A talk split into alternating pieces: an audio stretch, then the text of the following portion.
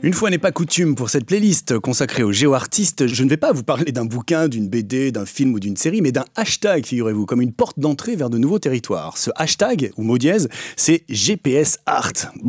Oui, ça marche en anglais comme en français, GPS Art comme l'art avec un GPS, et oui, les fameux artistes qui dessinent avec leurs pieds, ou encore GPS Drawing, synonyme en anglais qui signifie dessiner avec un GPS.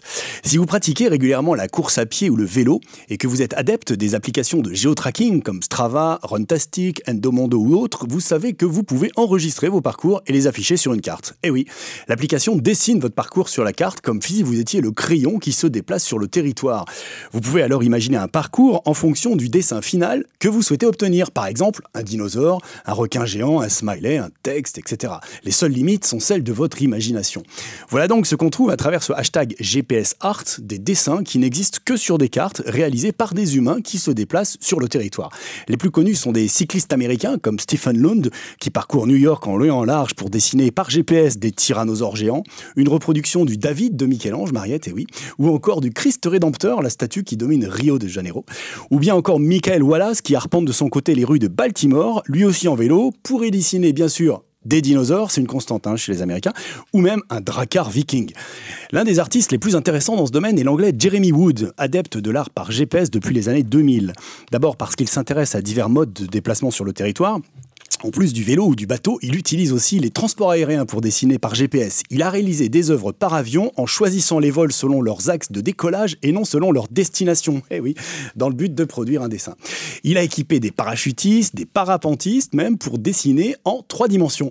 Ensuite, Jeremy Wood m'intéresse parce qu'il ne cherche pas vraiment à dessiner des dinosaures ou des autres formes figuratives, mais plutôt parce qu'il utilise cette technique pour représenter les territoires, villes comme campagnes, à travers leur exploration physique très souvent par la marche la ville pour la dessiner et l'arpenter à plusieurs, collectivement. Jeremy Wood révèle alors par l'épaisseur des traits, et oui, plus il y a de monde, plus, les, plus les traits sont épais, les chemins les plus utilisés, les passages singuliers, les voies de grande circulation qui ne correspondent pas toujours aux boulevards hein, ou aux rues les plus larges. Ces dessins contribuent alors à enrichir la connaissance du territoire, de ses usages et des habitudes de ses habitants.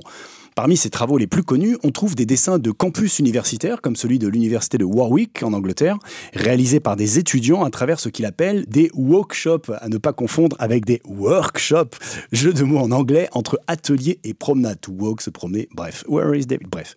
L'objectif est de produire la carte d'un campus avec courbes de niveau, bâtiments et installations sportives uniquement en marchant, en longeant les équipements, les rues et les dénivellations du terrain.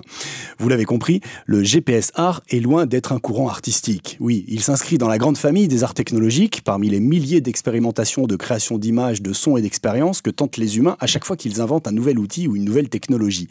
Data visualisation amusante et anecdotique pour les uns, représentation sensible du territoire par promenade connectée pour les autres, les artistes GPS s'inscrivent dans le paysage des géoartistes qui tentent à leur manière d'articuler la carte et le territoire, l'espace public et l'imaginaire.